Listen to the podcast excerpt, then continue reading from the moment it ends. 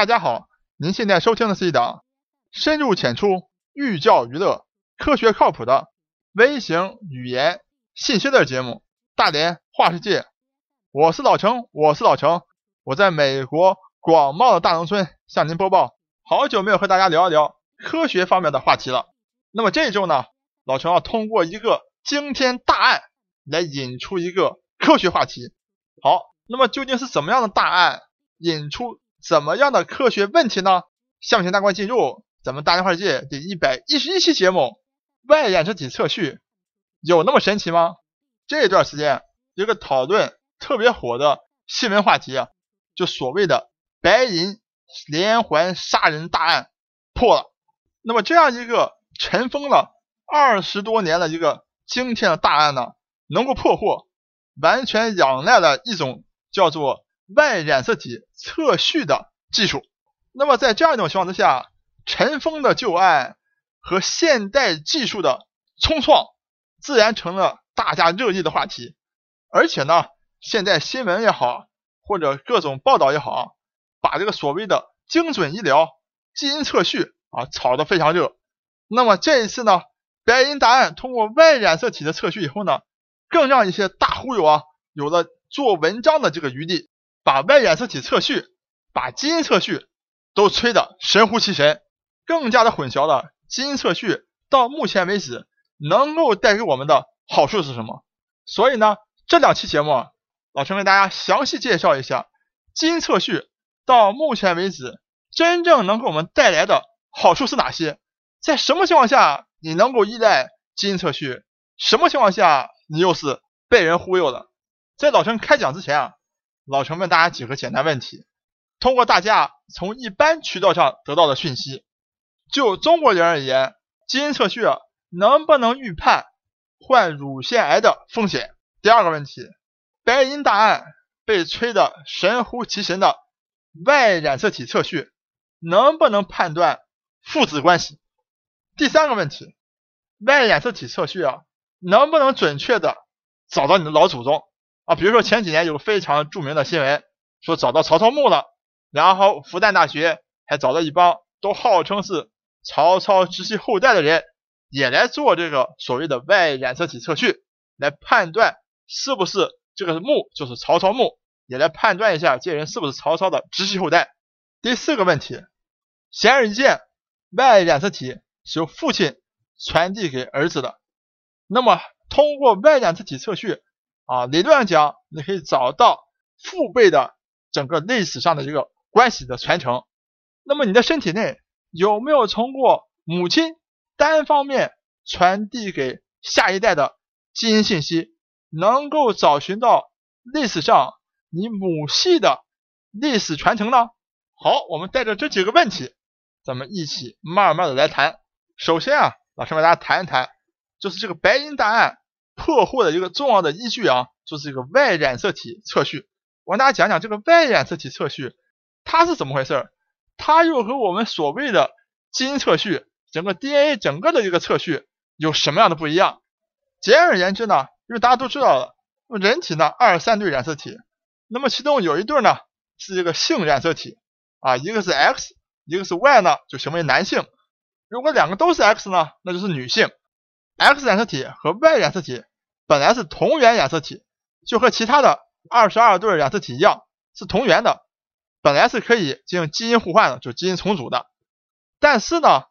在某一个时间点，现在科学研究表明在一百六十六万年以前，哎，突然间不知道什么原因，这个 Y 染色体啊，突然间啊没有办法和 X 染色体再进行基因重组了，就整个 DNA 物质不能交换了，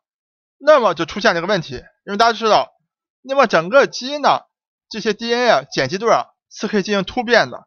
那么当 Y 染色体没有办法再和 X 染色体进行基因重组的时候，那么一旦有突变出现，而且这种突变呢。是不利于这种生物生存，或者是对 Y 染色体不利的时候，那么整个 Y 染色体啊是在不断的这个缩短。以现在计算生物学的模型推演，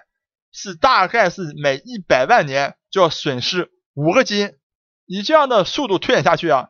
再过一千万年，人类这个 Y 染色体啊就这样不复存在了。好，老陈为大家总结一下以上的介绍啊。从以上的讯息，大家可以看到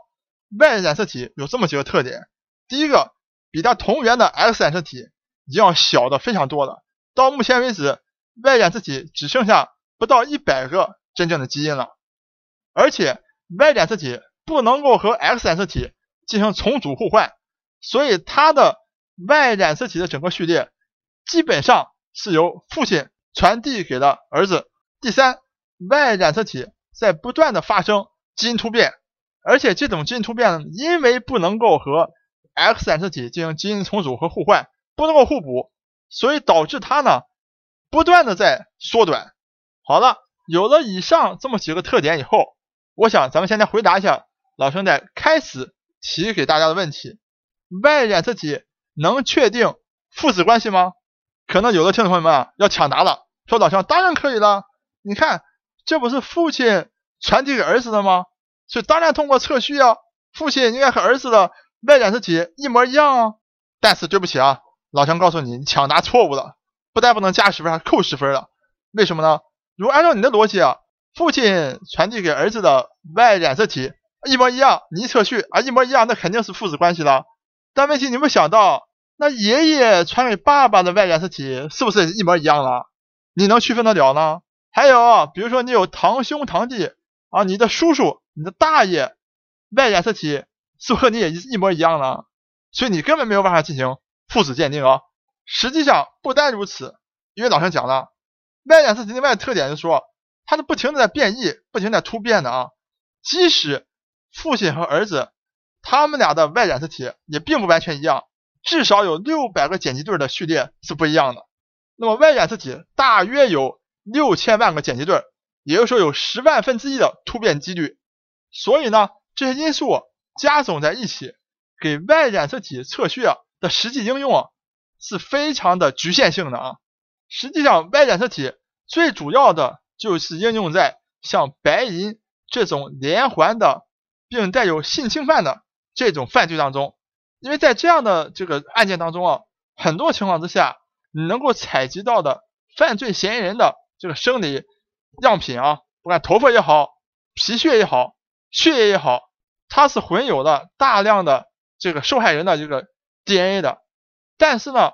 如果是性侵犯的时候，受害人多为女性，她是没有 Y 染色体的。那么，如果在这个生物样品当中啊，发现了 Y 染色体，那一定是这个罪犯的。那么白银案也是同样的，所以对 Y 染色体进行测序呢，就能够准确的确定出犯罪嫌疑人的这个 Y 染色体的这个序列。那么有了这个犯罪嫌疑人的 Y 染色体序列以后呢，就会通过比对整个你 Y 染色体序列的基因库，去找到有没有和它非常非常接近的。Y 染色体序列越接近，越代表他们这个血缘关系啊是相当近的。比如这一次为什么白银大案能够破，就是因为整个犯罪嫌疑人的他有一个堂兄弟跑去小卖部偷东西被人抓住了。抓住以后呢，因为现在罪犯都要采集生物样本的，那么他的这个堂兄弟被抓住以后，测了这个他堂兄弟的 Y 染色体以后，突然间发现。和几十年以前白银大案的这个 Y 染色体啊是极为接近的，在这种情况之下，就直接指引了办案的公安人员啊，就非常确定了，一定是你们家的近亲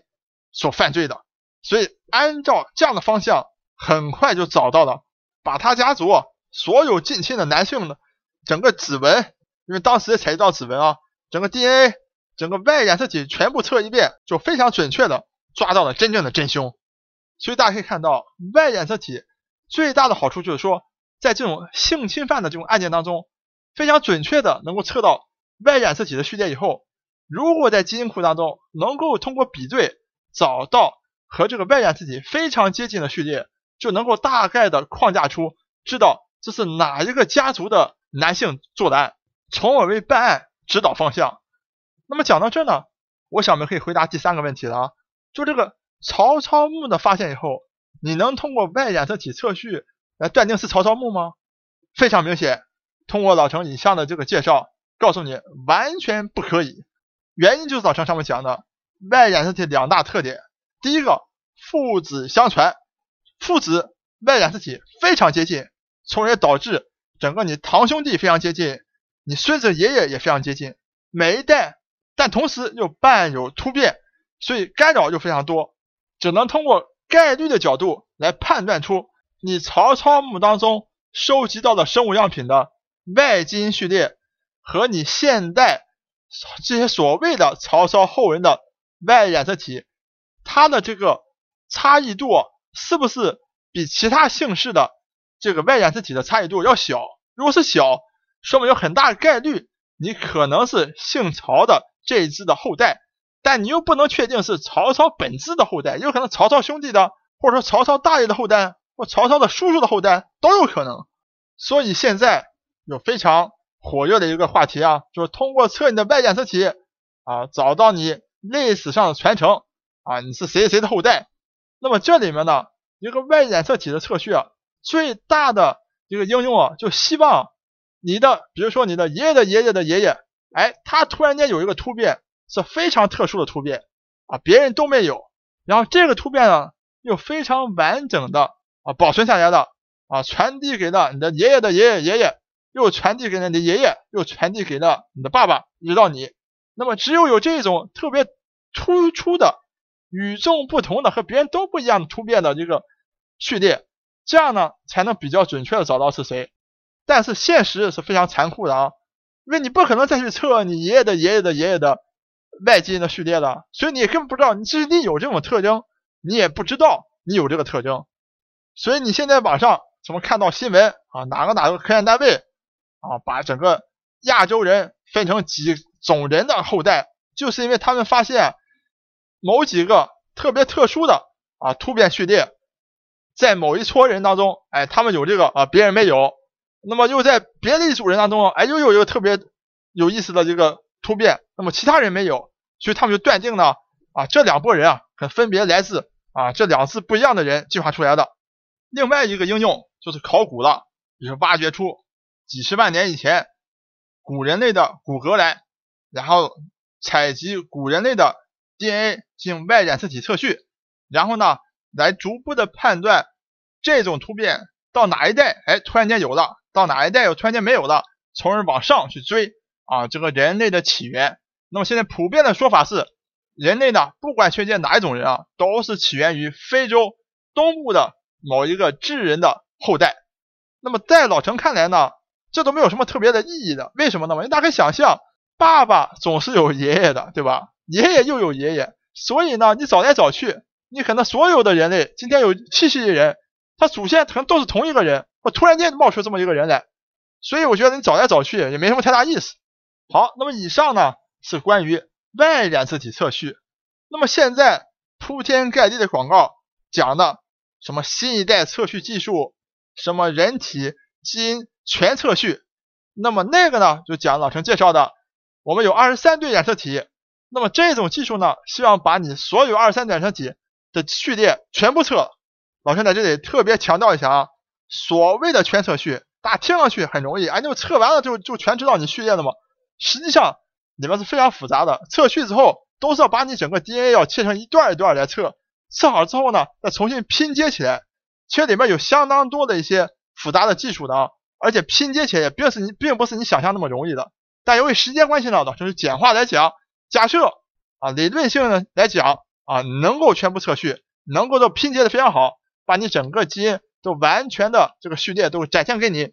即使是在这样的情况之下，老陈问了大家，中国人啊，能不能通过你给你自己的基因测序来预判一下你得这个乳腺癌的风险呢？可能有的听众们又要抢答了，哎，说我看了美国影星安吉丽娜·裘丽啊，她就是通过。啊，基因测序来预判自己可能得癌症，所以呢，把自己的乳腺和这个卵巢提前切除了，所以回答肯定是对的呀。那么这个抢答的答案到底对不对呢？老陈在下期节目当中为大家详细解答，敬请期待。我是老陈，我是老陈，我在美国广袤大农村向您播报。本节目一切观点均属个人观点，一切材料均来自网络。本节目不对。你的生活方式构成任何指导。参与话题的讨论，请关注我们的微信公众账号“大连话世界”，或者在新浪微博大连话世界，我们等你来吐槽。